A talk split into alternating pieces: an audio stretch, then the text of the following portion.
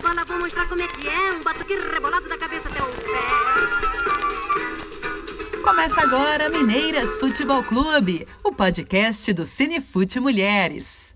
Olá, meu nome é Leide Botelho e tenho a honra de trazer para vocês hoje a riqueza do podcast Cinefute Mulheres, primeira temporada Mineiras FC. Eu, jornalista mineira, amante do futebol, apaixonada pelo esporte que ousam dizer ser área reservada masculina, venho dizer que não. Esse espaço não é exclusividade de ninguém. Ele é para todos que o amam. Ele é também para mim e o é porque desde que chegou aqui e também nessas terras alterosas, outras mulheres abriram seus olhos e corações a ele. O podcast de hoje é graças a elas e por elas, precursoras no futebol porque não vamos abrir mão. Isso é um recado e temos a alegria de trazer para vocês hoje Ângela Azevedo, formada em Filosofia e Relações Públicas, e Vera Lúcia Pereira Lima, ex-jogadora e técnica de futebol. Olá, Ângela. Olá, Vera. Olá para todo mundo que está acompanhando a gente também. Sejam todos bem-vindos e bem-vindas a este podcast. E nós vamos conversar um cadinho com essas mulheres incríveis que abriram espaço para que, como eu, outras pudessem estar aqui neste meio que é o futebol. Há um sensível desgaste na ideia de que futebol é coisa de homem, pois é muito difícil repetir essa sentença sem vê-la contestada pelo razoável número de mulheres que atuam como profissionais ou que fazem do futebol um lazer para seus momentos de folga. Costa, 2006-2007. Eu sou uma das pessoas, uma das mulheres que contesta essa ideia. Para mim, futebol não é coisa só de homem. Para mim, futebol é para todo mundo. E vocês, Ângela e Vera, o que acham? Com certeza. E sendo que nas quatro linhas, é, ou mesmo nas cabines de transmissão, nas arbitragens, as técnicas de futebol, elas já iniciaram esse processo, não é? Ainda sem grande destaque, mas eu acho que o futebol é coisa de mulher, sim. Com certeza, né, Vera? Você que é craque na história. Futebol foi feito para mulher, sim. É o que eu acho. Desde as primeiras décadas do século, Vera, as mulheres são presenças notadas nos estádios aqui da capital mineira. Ela foi introduzida no movimento de iniciação do futebol aqui em Belo Horizonte, lá nos primeiros momentos, elas foram se firmando um elemento importante, tanto na torcida como no jogo mesmo. E eu gostaria agora que vocês se apresentassem para quem está acompanhando o nosso podcast. Falem um pouquinho de vocês. Bom, eu, eu sou amante do futebol feminino, eu amo o futebol feminino. Quer ver eu estar feliz? É, eu falo dentro das quatro linhas, porque eu não, não sou jogadora mais, eu fui jogadora, né? Quando eu comecei é, o futebol, daí uns tempos que eu já estava com um time mais ou menos formado, porque eu saí de casa em casa, né? Procurando quem queria jogar bola, e não teve ninguém que eu perguntasse que não queria, viu? Era mulheres casadas, solteiras, é, não teve ninguém que não falasse palácio. Todo mundo, eu quero, velho. Então vamos, vamos descer para o campo e tal. E com isso eu arrumei um problema muito grande para mim, né? Porque começou os maridos a brigar com as mulheres, os namorados com as namoradas e achando ruim comigo. Ô Vera, tá levando minha namorada para jogar bola? Que isso? Falei assim, ué, mas ela gosta de jogar futebol. Você que não gosta, mas ela gosta. Eu tinha acho que 25 ou 28 anos. Desde menina eu jogava na rua. Mas eu, eu casei muito cedo. Casei com 15 anos. E meu marido não deixava eu jogar bola de jeito nenhum, né? Mas... Gostava de futebol? Gostava, mas eu jogo não gostava que você jogasse. É, que eu jogasse, isso mesmo. Fiquei casada só sete anos, tive meu filho e tal, e a gente se separou. Aí, separou, a primeira coisa que eu fiz foi ir para o campo jogar bola. Angela, você começou com, com o futebol, você tem uma relação, assim, de proximidade com o futebol por causa do seu pai, né? É, minha história de futebol vem meio que de berço, né? Meu pai foi jogador do Palestra, então Palestra, e depois do Cruzeiro. Ele começou a jogar futebol nos anos 40. Tia Alcides também era jogador jogador do Cruzeiro. Ele era ponta esquerda. As minhas tias, minhas, minha mãe, elas jogavam vôlei no Cruzeiro. E eu tive um tio também que foi presidente do Conselho Deliberativo do Cruzeiro, ou seja, não tinha como eu escapar, né? Eu morava em frente ao, ao campo do Cruzeiro, na rua Guajajaras, e passei a minha infância toda lá. Nadava na piscina do clube, acompanhava os treinos, os treinos do time do, de ouro do Cruzeiro, né? Que era com Raul, Pedro Paulo, William, Procopio Neco, Tostão, Piazza. É, enfim, eu ficava o tempo todo lá no Cruzeiro, né? Desde criança. E na época, nessa época que meu pai trabalhava lá, ele era o superintendente do Cruzeiro, eu atravessava a rua para ajudar a Inês Helena. Inês Helena foi a primeira relações públicas que o Cruzeiro teve. E ela empacotava réguas, cadernos, lápis, cobertores na época de frio, para que os jogadores levassem nas escolas, né, para as crianças. E meu pai ficava sempre me xingando, achando que eu estava atrapalhando a Inês. Mas ela sempre dizia que eu era ajudante dela Então nem adianta, nem preciso dizer por que, que eu escolhi a profissão, né? É interessante a gente pensar que essa proximidade da mulher com o futebol, que vem perpassando é, décadas, ela persiste e muitas vezes até sem o apoio é, é, da família. Não necessariamente a família precisava apoiar é, a paixão da mulher pelo futebol, né? A gente está é, vendo aí o caso da Vera, que a Vera tinha um marido que gostava de futebol, mas que não necessariamente apoiou a história da Vera, a entrada da Vera nos gramados. Ah, meu pai também ficou bravo comigo. Ficou bravo com você, né? Ficou, porque no almoço lá de casa, ele falou que, eu, que a vaga de relações públicas do Cruzeiro estava vaga. Aí eu fiquei toda assanhada e já falei com ele que eu ia lá preencher. Ele falou assim: você não vai mexer com futebol de jeito nenhum, entendeu? Aí na segunda-feira eu liguei lá pro Moinho Orion, que era onde o Felício Grande era o dono do Moinho. Né? Conversei com a secretária dele e perguntei se estava fazendo prova lá. Aí ela falou que sim. Aí eu fui lá sem falar que eu era filha do Azevedo, fiz a prova e passei. Aí fui trabalhar no Cruzeiro. Na hora que eu cheguei lá, meu pai ficou quatro meses sem conversar comigo. depois ele ficou bem, depois ele curtiu a história. Que a mulher se identifique, crie raízes, é, identificação e engajamento com uma paixão dentro do futebol, ela precisa de uma figura masculina para incentivar e falar: olha, vai em frente que eu estou do seu lado. É, é, tão interessante a gente pensar isso, porque é, eu hoje eu tenho um filho que vai fazer 18 anos e quem incentivou a paixão é, do meu filho pelo futebol fui eu. É, e hoje eu acho que mais do que nunca vale a pena a gente pensar que o futebol muitas vezes ele está atrelado é, ao filho, às filhas, pela figura feminina. É, a, a mãe passa essa paixão para o filho, a mulher ensina a, a, jogar bola. Nós estamos falando aqui hoje com uma ex-jogadora e com uma excelente, exímia treinadora de futebol. É, então, quando a gente chama a reflexão e a discussão de que futebol não pode mais bater o martelo e dizer que é uma área reservada masculina, a gente fala isso, eu falo ousadamente, eu insisto em dizer que é um espaço tão deles quanto nosso. Nós também ensinamos paixão e ensinamos a jogar bola, ensinamos a comentar, ensinamos a comunicar bem o futebol e ser relações públicas, entre outras coisas, né?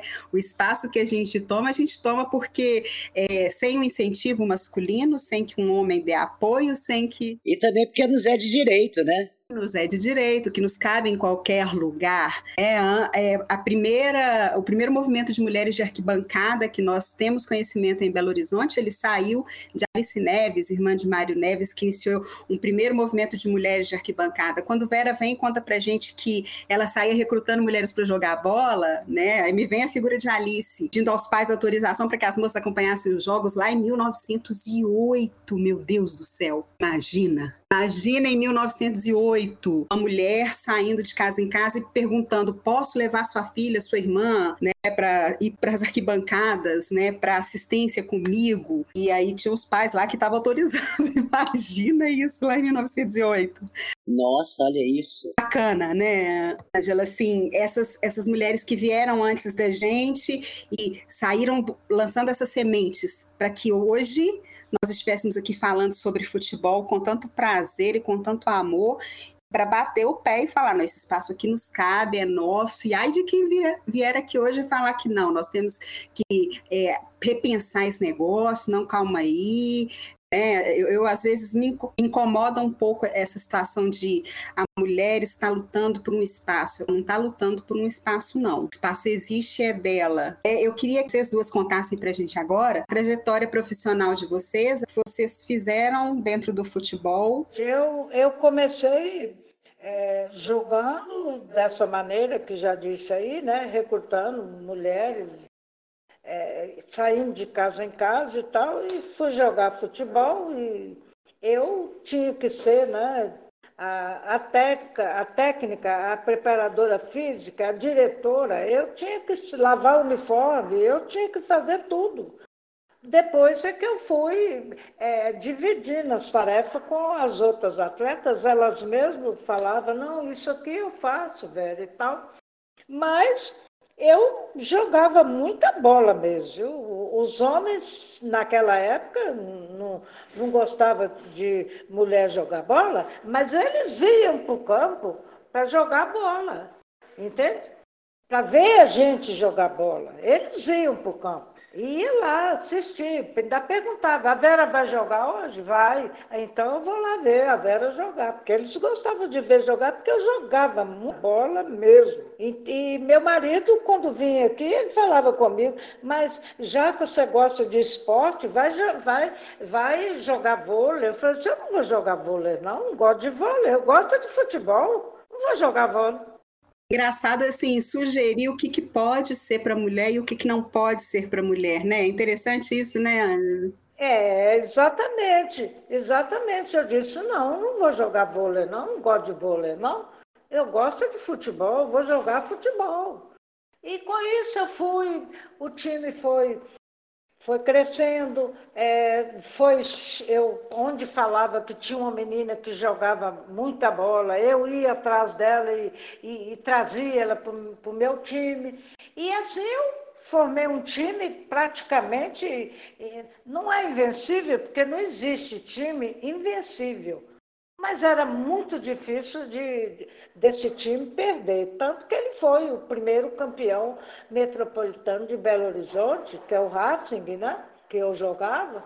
E depois que eu parei de jogar, eu comecei a, a ser convidada para ir treinar time feminino, que o primeiro que eu fui treinar foi o União Diamantino, e me convidaram. Quando eu cheguei lá, eu eu vi aquelas meninas lá que gostavam de jogar futebol, mas gostava de tomar uma cervejinha, não tinha assim muita responsabilidade com o futebol. O negócio delas era jogar futebol e tomar uma cervejinha depois. Aí eu... havia um profissionalismo, né? Exato. Não era, elas não aquilo para elas estava bom. Entende?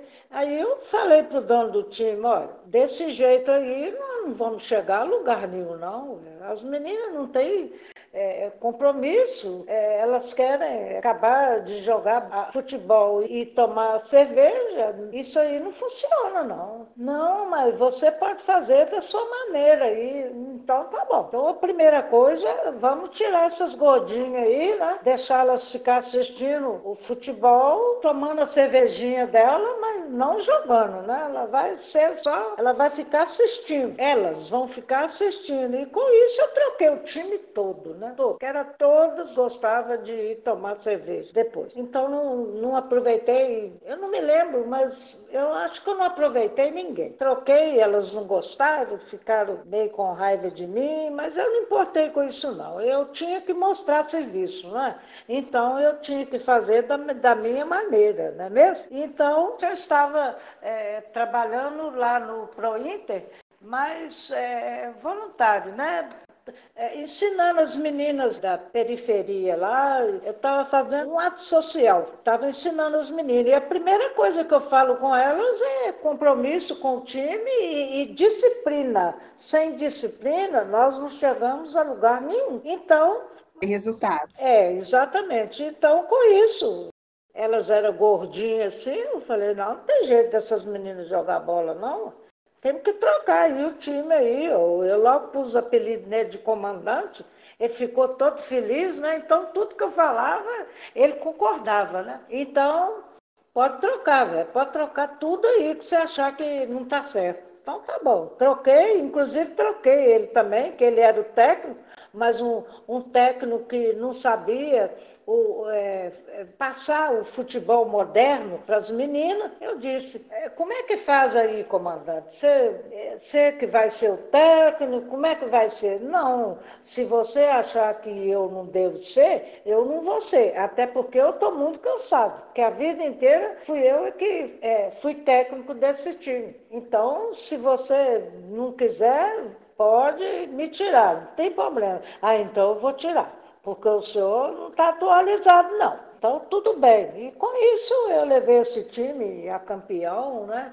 Ele, nós fomos disputar a final com o Atlético e no Independência e ganhamos o jogo. Ele foi campeão, um time que era de barranco e de tomar cerveja, as atletas tomar cerveja. Eu fiz desse time é, campeão ele ficou muito. Trabalho sério, né, Vera? Com certeza, mas tudo com muita responsabilidade. Eu, eu amo o futebol feminino, então para mim tem que ser tudo perfeito, não pode ter nada errado, entende? Nada. É, as atletas têm que saber proceder dentro e fora de campo também, entende? Eu não aceito que fala palavrão e também não aceito que profissional nenhum fale é, palavrão com elas, grite com elas, não. Eu, tudo tem que ser muito perfeito, porque eu faço tudo é com amor. E, e as coisas com amor dá certo, não é? Sempre flui, isso. Santa Cruz. Santa Cruz. Santa Cruz, o seguinte, eu vim para Santa Cruz, o, também o, o diretor do, do, Santa Cruz me deu carta branca. Faz aí o que você quiser fazer, você faz. Tá bom, é isso mesmo é que eu gosto, né? Deixar eu fazer do meu jeito. Com isso foram três anos o, o, o Santa Cruz campeão campeão. É, por fim, eu saí do. Foi quando a Marta veio, a Formiga, né? E várias outras, Marisa, tudo, todas da seleção, né? É bom destacar né, que não, não, não foi só o berço de uma grande atleta para a seleção brasileira, né? A Marta é a maior do mundo, mas antes dela tiveram outras saíram daqui lapidadas pela sua mão. Com certeza. Todo ano ia três atletas minhas para a seleção. Entende? E eu foram várias, todo ano ia. Desses três anos aí, deve ter ido umas 10, 12 meninas para a seleção, saindo daqui do Santa Cruz. Então, depois eu, é, que a Marta é, foi para a Suécia, né? Ficou ainda a formiga, a formiga ficou, foi a Marta só que saiu Aí eu montei, falei assim, poxa, eu ficar só dando título para os outros, eu ganhava sim, eu ganhava é, melhor treinadora, eu ganhava troféu de melhor treinadora e tal. Tudo isso eu ganhava, mas eu dava título para os outros. Aí eu resolvi fazer o meu time mesmo, que é o Juventus. Aí o Juventus também disputou uns três anos, mas no último ano dele, o pessoal também era time também, invencível também. Quase invencível, né? Porque invencível não existe time, não. Mas ganhava tudo que participava. Aí, o último ano, o secretário da Secretaria de Esporte me chamou e falou assim, ô velho, você é uma pessoa compreensiva, deixa eu te explicar o que está acontecendo. Aí eu falei assim, o que está acontecendo? Ele falou assim, é os times, velho, não perguntaram se você vai participar dessa Copa que vamos disputar aí agora, Copa Centenário. Eu falei que ia. Então, eles todos já levantaram da mesa e falaram que, então, se ela vai entrar, nós não entramos, não. Olha o reconhecimento do trabalho atravessado, né, gente? Como que pode? Em vez deles arrumar o time deles para competir com o meu, não, eles preferiram você ver a capacidade da pessoa. Olha a capacidade, e todos homens, hein? Era eu só de mulher treinador. Era todos homens. Era a única que era treinadora, sou eu. Olha para você ver o machismo como impera. Eles preferiram se, se eu fosse eles ausentar do que preparar um time para poder ser competitivo, para competir com o meu, entende? Aí ele falou, vou te dar uma placa de o concurso, porque ninguém ganha de você mesmo, e vou dar uma medalha de o concurso para as atletas. Aí você fica sem jogar esse ano, se é o recurso que tem, né? O que, que eu vou fazer? Não gostaria, não, né? Mas tudo bem. Com isso eu parei. Aí as atletas espalham, né? As que não eram, eu tinha casa de atleta as atletas que moravam fora. Aí elas voltaram para casa delas e tal, espalhou. Com isso, aí veio que a Marta ia embora. E aí eu falei assim, eu vou, vou dar um tempo aí, ver se esses homens arrumam um time competitivo para jogar comigo, né? Ou então, se eles quiserem, eu vou lá uns dias lá, ensinar eles como é que faz. Né? Era isso. É, era isso que acontecia comigo. Por fim, eu tive mesmo que parar porque eles não aceitavam se eu fosse participar. Angela, conta pra gente agora um pouquinho da sua história, o trabalho que você fez no Cruzeiro. Primeiro eu queria falar que eu gostaria muito de ter sido Relações Públicas da Vera. Não? Eu ia falar a mesma coisa com você. Eu queria essa mulher comigo. olha, ainda tá em tempo, hein? Não é? Que isso? Que mulher é essa? Olha, olha, que ainda dá, dá samba isso aí, hein? Não é? Nós podemos começar uma dobradinha agora, hein? Vamos mesmo. Nós duas, eu vou te falar. Ninguém dá conta, não, hein? Conta pra gente, então, Angela, é, eu queria que você falasse a importância que teve o trabalho da Inês na sua história. Você já começou contando que é, você ajudava ela, então, assim, a figura da Inês para você foi uma figura de grande representatividade, né? Ela para você foi uma referência influenciou totalmente na sua decisão de seguir uma profissão. Então, eu queria que você falasse para gente disso e contasse um pouco da sua história. Bom, depois que a Inês saiu, né, depois da inserida lá no, no moinho do, do, do Felício Brandi fazer a prova sem meu pai saber, eu entrei para o Cruzeiro em fevereiro de 79. E trabalhar depois da Inês era um desafio, né, porque foi a primeira mulher a trabalhar num, num time de futebol de Minas Gerais, né, e parece que tem registro que ela foi uma pioneira no Brasil também na época em que ela começou a trabalhar com o Cruzeiro. É, e nessa época é bom lembrar assim, que não existia internet, celular, computador, nem fax. Nem um milésimo dos recursos que a gente tem hoje, né? Não, era telex, né? É mimeógrafo. O mais tecnológico que a gente tinha é uma máquina de escrever elétrica. E BIP, depois chegou. É, quando o BIP chegou, era só para médico. Isso, nossa, bem depois, né? O que? 80, 90? É. Eu comecei em 79, a gente não tinha nada disso. Então, é, nós começamos a trabalhar com, com, com o ser humano, com as pessoas. E começamos a trabalhar com as torcidas organizadas do Cruzeiro. Que na época era, as torcidas eram formadas por é, estudantes, engenheiros, é, adolescentes, famílias, né? E a gente começou a trabalhar com as torcidas organizadas e criamos a ASTOCA, Associação das Torcidas Organizadas do Cruzeiro, que o objetivo era minimizar as brigas do Mineirão, que era muita briga, né? Então as torcidas do Cruzeiro recebiam as torcidas do time adversário com um churrasco, conversavam antes, etc. para minimizar essas, essas brigas. Isso durante muito tempo foi muito bom para os times de futebol, para mostrar a força do Cruzeiro em Minas Gerais e no Brasil. E essa pesquisa foi datilografada para todos os departamentos de esportes e emissoras de rádio de, de, Belo Horizonte, né? E do interior também, porque a gente mandava por correio. Ninguém publicou a nossa, a nossa pesquisa. E para o nosso espanto, somente o Roberto Drummond, que era escritor maravilhoso e atleticano, confesso, né? Ele fez um resumo da pesquisa na crônica dele. Ele tinha uma crônica no estado, estado de Minas, né? E ele fez um, um resumo da pesquisa na coluna dele. E no resumo ele colocou, né? Que, que partiu dele, inclusive, o nome. Por isso o Cruzeiro é a China Azul. Então nós temos o nome de China Azul dado pelo Roberto Drummond, atleticano roxo, e fazia poemas para Atlético. Eu acho isso lindo, não é não? É tão interessante a gente, assim, a gente pensar que uma rivalidade pode ser saudável e até poética, né? Tem de bonito isso. Eu acho maravilhoso. Não, isso, foi uma, isso é uma das coisas mais bonitas que eu acho que, assim, que eu tenho para contar, dentro de outras, né? Tem várias. Mas isso foi muito emocionante, porque ninguém deu a pesquisa. Foram eh, de semanas datilografando, entendeu? Entendeu? Assim, e ninguém deu. Só ele. E foi lindo. E foi maravilhoso ele ter, assim, lido a pesquisa, ter percebido que foi um material sério, né? Trabalhoso, foram dois anos de pesquisa, e ele publicou na coluna dele, né? E nessa época também a gente não tinha é, toda a, a, tecnologia que tinha hoje, a gente tinha que buscar papel picado em gráfica, é, arrumar pito, tecido, né? Assim, e para poder que o mineral ficasse bonito, né? Assim, era uma coisa é que era, era trabalhoso, né? Assim, não era uma coisa tão fácil.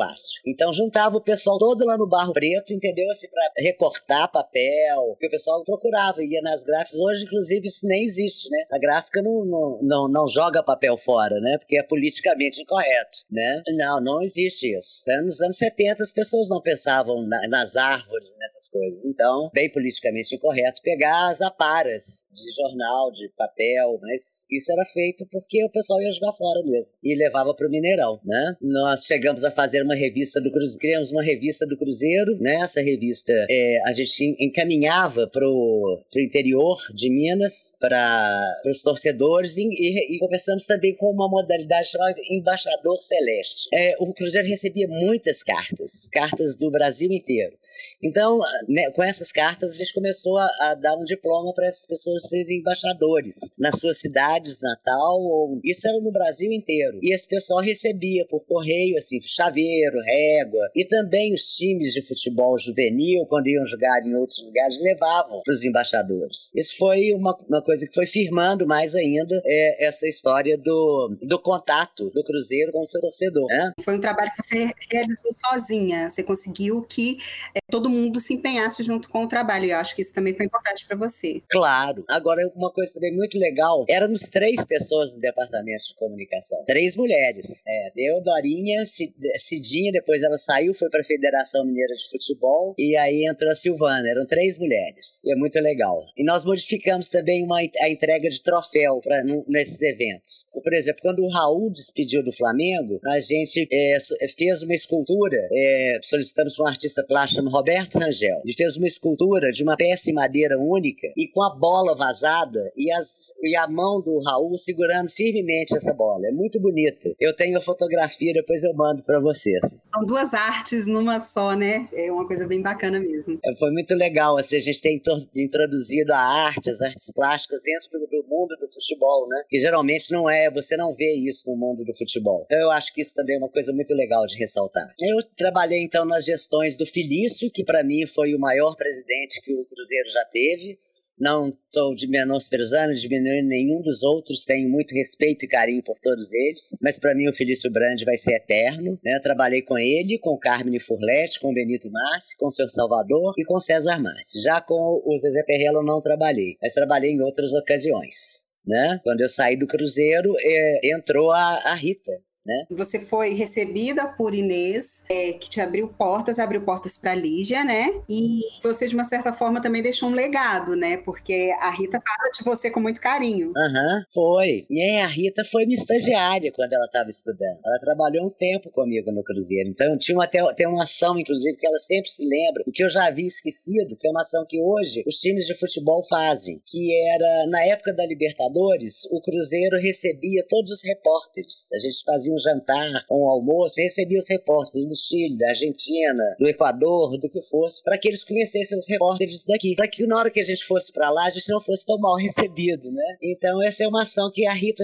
lembrou dela um dia desse e eu tinha esquecido, foi uma ação que a gente criou. E foi muito legal, porque a Libertadores dessa época era uma coisa assim de louco, entendeu? Você chegava lá assim, você era massacrado. Então a gente conseguiu fazer essa, é, deixar uma coisa mais leve, mais suave, uma coisa que mulher sabe fazer, né? Muito bem. Sim, sim. É, é da gente. Verdade. Isso é bem da gente.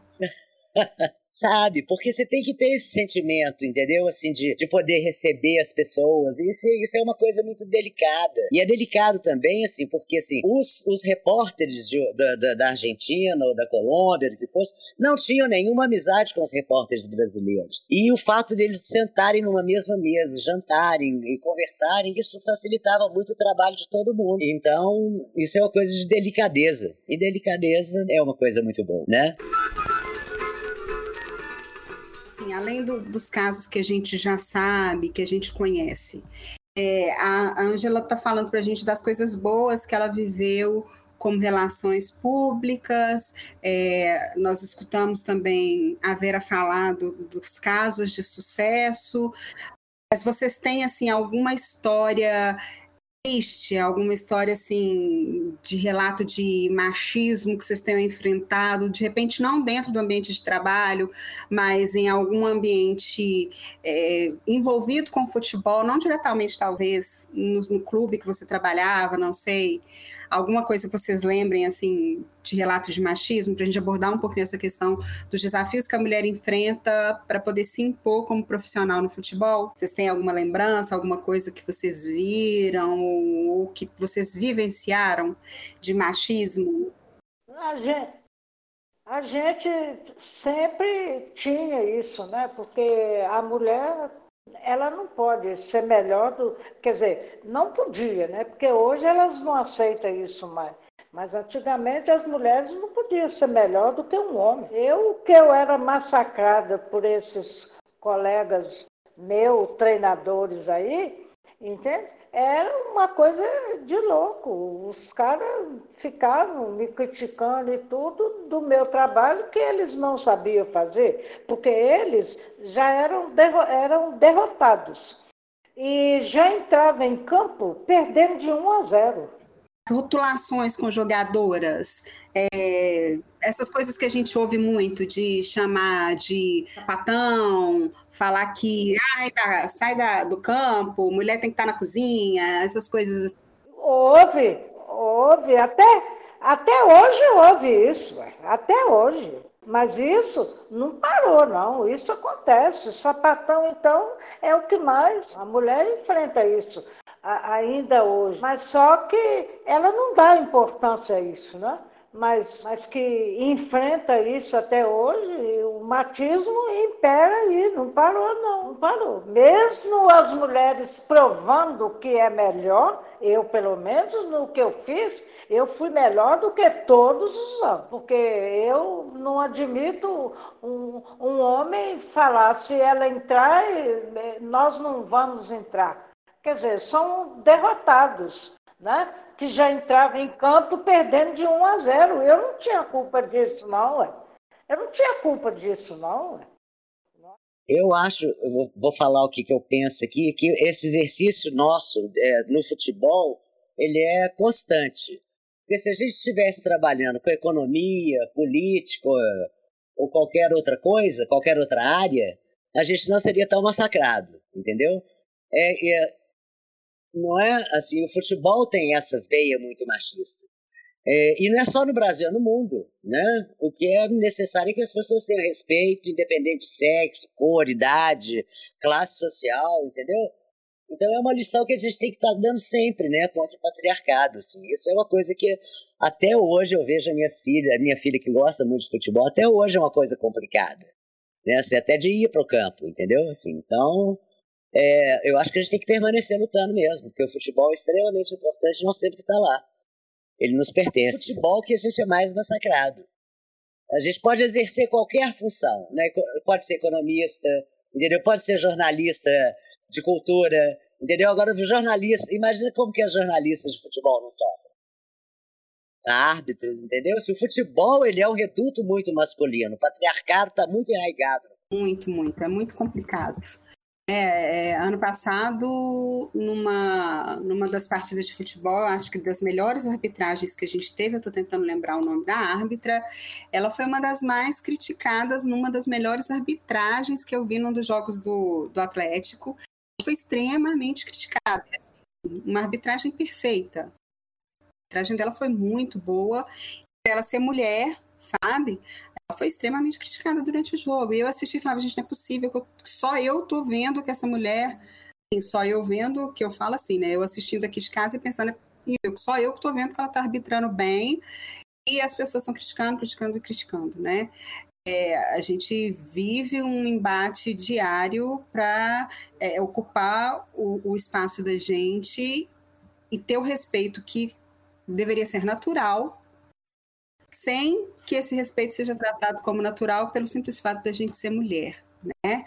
É, nós tivemos no início da quando o futebol começou a existir, quando ele chegou em Belo Horizonte, é, um papel fundamental das mulheres que eram vistas como adorno. Elas enfeitavam os estádios e isso não era problema. Hoje a mulher, se ela vai com short curto, ela é vista como objeto e como objeto que o homem tem posse sobre ela, né? Então, antigamente ela podia ir para enfeitar o estádio. Hoje, se ela vai de short, o homem acha que pode pegar, que pode mexer, né? É, eu, eu fico questionando essas coisas todas, porque é, o fato dela estar tá vestida X ou Y não dá o direito de ninguém fazer nada com ela, né?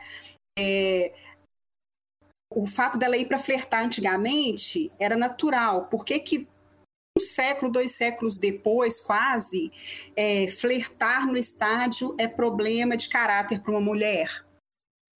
É, são questionamentos que eu venho me fazendo assim, porque ah, ela vai para o estádio para ver jogador de futebol. E se for para ver jogador de futebol também?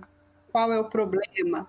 É assim, eu fico lembrando assim, minha mãe conta que ela era super fã do Raul. Ela ia para treino para ver o Raul sabe, assim, ela é muito torcedora do Cruzeiro até hoje, mas a grande paixão dela era o Raul, e ela fala que ela, ela veio do interior muito nova para Belo Horizonte, então ela ia para Toca para ver o Raul. Era o Raul. Ela, ela não deixou de ser torcedora do Cruzeiro. O Raul não está mais no Cruzeiro. Ela continua passando os perrengues dela, né? Mas vou mostrar como é que é. Um batuque rebolado da cabeça até o pé. A gente conversava sobre os clubes treinados por homens e treinados por mulheres. É, no Brasil, no ranking nacional de clubes femininos, das 61 equipes em atividade, 53 são treinadas por homens e oito equipes somente treinadas por mulheres. Infelizmente. É um absurdo, eu acho também. Mas é assim que funciona. Você vê aqui, aqui nós temos aqui exemplos aqui, né? Quem é o técnico do, do, do Cruzeiro? É homem do feminino do Cruzeiro é homem. Tem a Bárbara como coordenadora, mas quem treina é homem. Quem é preparador físico é homem, pelo menos era, só se mudou. Mas eu conheci os que entraram lá foram, foram homens, não é? No Atlético também são é treinador, não é treinador. Tem a Nina, que é a Nina, que é a coordenadora, mas treinador é, é, é no América, do América, mas é, mandaram ela embora. Mandaram ela embora agora, há pouco tempo agora poucos dias para trás. E não sei se vão pôr é, mulher ou se vai ser é, é, treinador. Eu não sei. Mas a gente tem esse exemplo aqui, né? Que eu acho que quem tem que mexer com mulher é mulher. É a minha opinião. Mulheres precursoras, mulheres que contribuem diariamente para o futuro para a história do futebol feminino, é, na área da comunicação, dentro dos, dos gramados. Vocês, vocês sentem, vocês entendem o tamanho do, do, da contribuição que vocês realizaram, que vocês continuam realizando, e vocês sentem esse reconhecimento do trabalho de vocês? Como é que é o sentimento de vocês hoje com relação a isso? Bom, o sentimento que eu tenho é porque eu fiz um bom trabalho né, a, a, ponto de chegar é, ter a, a, melhor do mundo, né? seis vezes aí a melhor do mundo, e não ser reconhecida, isso não. Eu até hoje não me sinto reconhecida por isso, não. Para te falar a verdade, nem por ela mesma nem por ela mesma. Então, eu acho que o trabalho que eu fiz nesses times aí, que eu já disse, e chegar ao ponto de ter a melhor do mundo, poxa, eu tinha que ter algum reconhecimento. Vocês concordam comigo? Pois é, então meu sentimento é esse, não só pela Marta, por tantas outras, entende? Mas a Marta, eu falo a Marta porque é, é a rainha né, é a referência do, do futebol feminino, mundialmente falando. Né? Então, então eu, eu tenho esse sentimento, porque eu não sou reconhecida por isso, não. Eu tenho isso comigo. Agora é você, Anjo. Bom, o meu trabalho de relações públicas do Cruzeiro é, também, assim, foi, acho que foi lembrado só agora, recentemente, que o pessoal lembrou que existem as relações públicas do Cruzeiro, que ou no Cruzeiro, ou, ou que foram mulheres pioneiras, né? É, mas, enfim, é, é isso, a gente sabe que a luta é, ela é diária, não só no, no futebol especialmente, né? Eu me lembro de um caso engraçado que eu vou contar aqui, é, eu trabalhava no Cruzeiro e eu tinha que entrar dentro do vestiário do Cruzeiro para resolver alguma coisa. E aí o presidente da ADENG, que não vou falar o nome, qual presidente que foi, não queria me deixar entrar no vestiário, entendeu? Eu falei com ele, eu posso entrar de óculos escuro, entendeu? Que aí eu não vejo nada e ninguém, né? Aí ele acabou assim, deixa pra lá, né? Essa pessoa aí vai fazer isso. Então, assim. Na realidade, assim, o trabalho, tanto meu quanto da Inês, a Inês, inclusive, ficou esquecida há muito tempo, é uma coisa que eu fico muito triste, porque a Inês foi uma pioneira realmente em tudo, né? Como o próprio trabalho da Rita não é tão reconhecido. E, assim, são mulheres abnegadas, né? E na nossa época, especialmente, assim, que a gente não tinha nenhuma condição, assim, eram muito poucas mulheres que trabalhavam no futebol. Hoje nós temos mais mas isso é uma coisa do mundo do futebol.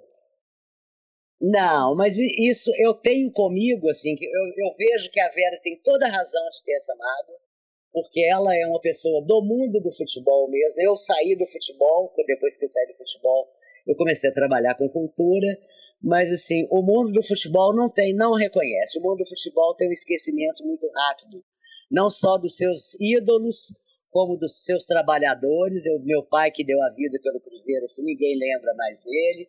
Então, é, isso é uma coisa que a gente tem que resgatar e contar a nossa história para as pessoas. E eu acho que a Vera tem toda a razão, entendeu? Assim, uma mulher com, com essa garra, com toda essa força né, no futebol feminino, não é assim, é, não ter esse reconhecimento é muito triste. Mas isso é uma coisa do futebol. Eu vejo, eu enxergo isso do futebol infelizmente.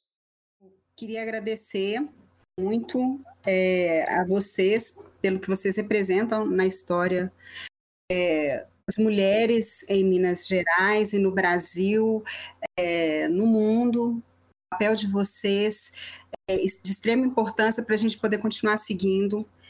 É, gostaria de dizer que não desanimem nunca.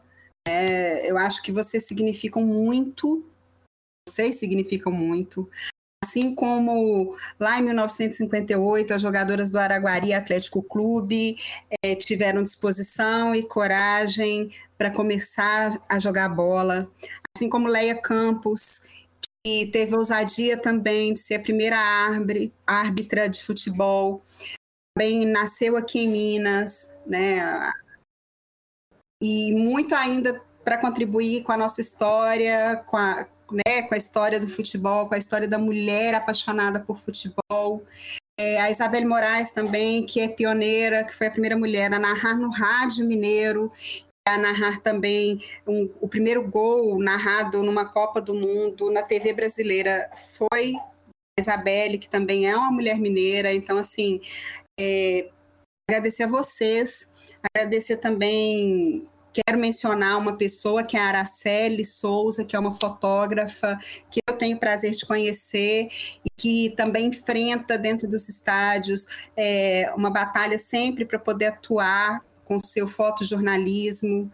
É, fotografa muito bem, apaixonada por futebol e também luta para garantir esse espaço que é nosso. Então, agradecer a todas vocês que fazem do futebol um espaço nosso, é, mantém essa bandeira fincada como um espaço é da mulher e que não é menos nosso, porque inicialmente foi jogado por homens. Eu quero muito agradecer a vocês pelo que vocês representam, pelo que vocês ensinam as histórias de vocês e pedir né, de coração que vocês não desanimem.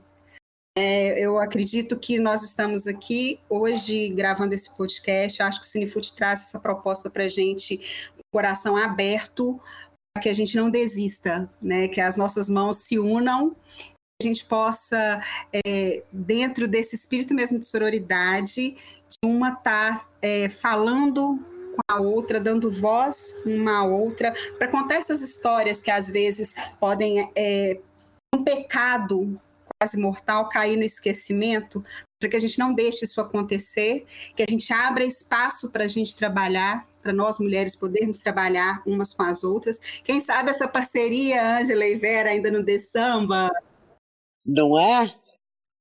Mas e, e, isso é o estigma nosso, né? As mulheres nunca desistem, entendeu?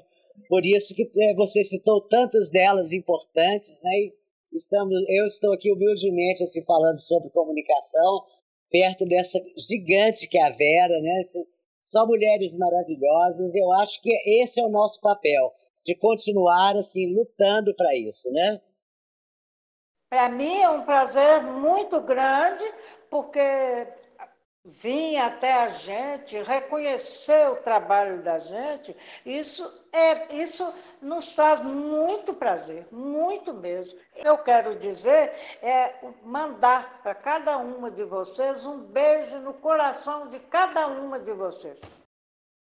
Você também, Vera. Eu queria encerrar com a frase nossa querida Simone. Que nada nos limite, que nada nos defina, que nada nos sujeite, que a liberdade seja a nossa própria substância, já que viver é ser livre. Simone de Beauvoir. Isso aí, mulherada. Firmes na luta, mantendo os nossos sonhos, é, fincando nossas bandeiras e lutando por aquilo que nós acreditamos. Beijão para todo mundo, sigamos em frente.